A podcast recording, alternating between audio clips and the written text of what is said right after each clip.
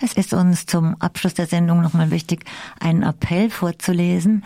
Und zwar ist der von Mitgliedern der nationalen und internationalen Interessensverbände der Überlebenden der Nazi-Konzentrations- und Vernichtungslager. Sie fordern, beenden Sie sofort diesen Krieg. Als Hüter des Andenkens an die Opfer der nationalsozialistischen Konzentrations- und Vernichtungslager und an die Werte, die sie viele bis zum Tod verteidigt haben, erklären wir getreu den beiden, den bei der Befreiung verkündeten Schwüren und den grundlegenden historischen Realitäten verpflichtet Folgendes. Unter den sowjetischen Überlebenden der Nazilager, die im Frühjahr 1945 die Orte verließen, an denen sie jahrelang dem Tod ins Auge gesehen hatten, waren oft Russinnen und Ukrainerinnen am zahlreichsten. Sie teilten mit allen die Hoffnung, Zeugen und Akteure einer neuen, befreiten und friedlichen Welt zu werden. Russinnen und Ukrainerinnen waren von den Nazis als dieselbe Kategorie von Häftlingen registriert worden. Sie waren denselben Entbehrungen, Demütigungen und lebensbedrohlichen Situationen ausgesetzt gewesen.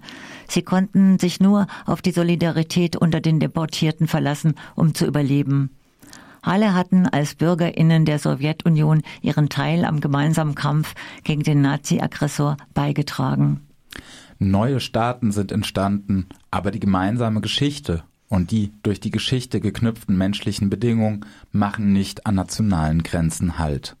Keiner von denen, die den Krieg erlitten haben, keiner von denen, die dieses schmerzhafte Erbe tragen, erträgt die Aussicht auf die Rückkehr tragischer Zeiten. Alle kommen heute zusammen, um gemäß den Worten des Schwurs von Mauthausen, Zitat, die wiedergewonnene Freiheit, Freiheit als ein allen Völkern gemeinsames Gut zu betrachten. Als Träger des Gedenkens an die Opfer des Nationalsozialismus verurteilen die UnterzeichnerInnen dieses Aufrufs die Verwendung der Worte Entnazifizierung und Völkermord zur Rechtfertigung des Angriffs auf die Ukraine. Wir sind legitimiert, das Gewicht der Tragödie, die diese Worte bedecken, geltend zu machen. Wir können nicht akzeptieren, dass diese Worte so missbraucht werden.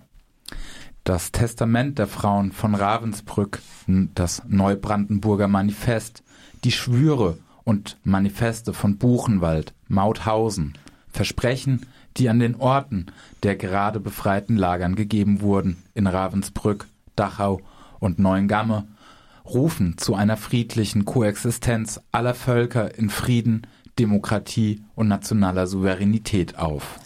Wir verurteilen den gegen die Ukraine geführten Krieg, der die Existenz des Landes und den Frieden in Europa gefährdet.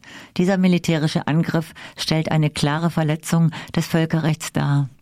Wir sind davon überzeugt, dass jeder politische Konflikt am Verhandlungstisch gelöst werden kann, wenn beide Seiten Vernunft und Menschlichkeit an den Tag legen. Beenden Sie diesen Krieg sofort. Das war ein Appell der Mitglieder der nationalen und internationalen Interessensverbände der Überlebenden der Nazi-Konzentrations- und Vernichtungslager.